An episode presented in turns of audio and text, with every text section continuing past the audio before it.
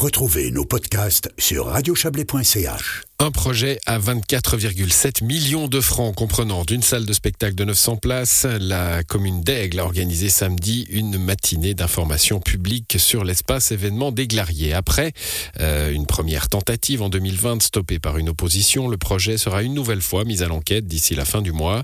Samedi, la centaine de personnes présentes ont pu observer les plans et poser leurs questions, notamment à l'architecte Yann Peter, membre du bureau Aiglon Graber et Peter, euh, le Chablaisien a échanger avec de nombreux visiteurs. Écoutez Yann Peter. On voit un grand intérêt de la population. C'est vrai que maintenant c'est un projet qui est là depuis quelques temps. Les gens sont intéressés à voir qu'est-ce qui a évolué, comprendre les nouveautés aussi euh, par rapport à il y a deux ans. Ouais, on sent un réel intérêt et, et une demande sur les évolutions, surtout énergétiques, et la prise en compte de tout ce qui a changé par rapport à la vie aiglonne. Quoi. Vous parlez de nouveautés par rapport à la première mouture euh, de 2020. Ce sont lesquelles? Il y en a peu mais effectivement, on a pris en compte les projets en cours, c'est-à-dire euh, le raccordement futur euh, au chauffage à distance, ou par exemple, alors c'est pas une nouveauté, elle existait déjà à l'époque, mais on a un peu affiné aussi la question de la toiture entièrement recouverte de panneaux photovoltaïques. Yann Peter, nous sommes devant la, la maquette de ce futur euh, bâtiment. Est-ce que vous pourriez nous, nous décrire dans les grandes lignes cette future construction?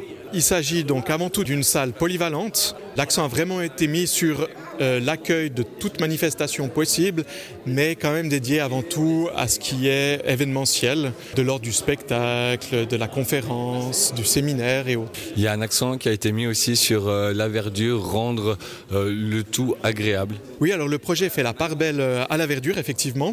Donc c'est la grande nouveauté, c'est d'y incorporer le projet de réaménagement de l'avenue des Glariers fait par Vertonnet Woods, architecte paysagiste. Et on a, si on veut, trois espaces extérieurs majeurs. Un premier qui s'appelle, euh, c'est un bosquet entièrement euh, végétalisé qui donne sur la place Alphonse May, donc l'entrée à la vieille ville de la ville d'Aigle.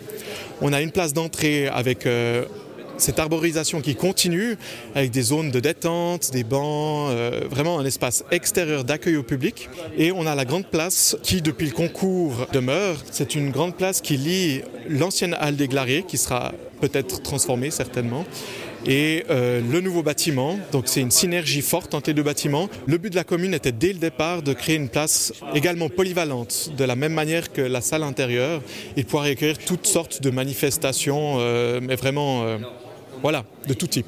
Quel est l'esprit architectural qui se dégage de ce projet? Avant tout, on avait donc remporté le, concours d'architecture en 2016. Ce qui avait séduit le jury à l'époque, c'était cette intégration dans le site. C'est un site assez complexe, très étroit entre la Grande Eau et l'avenue des Glariers. Et donc, on, ça nous donne ce bâtiment très allongé.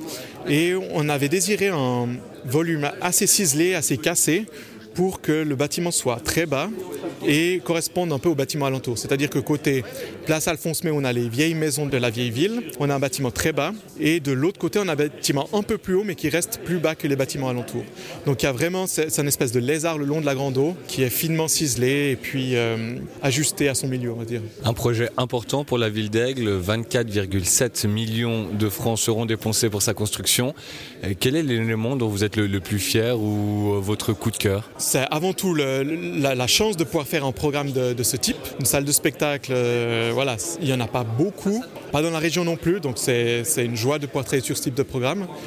Euh, D'autre part, donc, je suis aiglon et pouvoir construire voilà, dans son, sa propre ville, c'est une belle chose. Et je pense que le, projet s'insère vraiment bien dans ce site qui est particulier et avec un magnifique paysage. Donc euh, voilà, pouvoir jouer là-dessus, c'est une chance. Le fait d'être aiglon, ça vous rend encore plus fier de, de ce projet, de, de pouvoir redessiner le, le cœur de votre ville?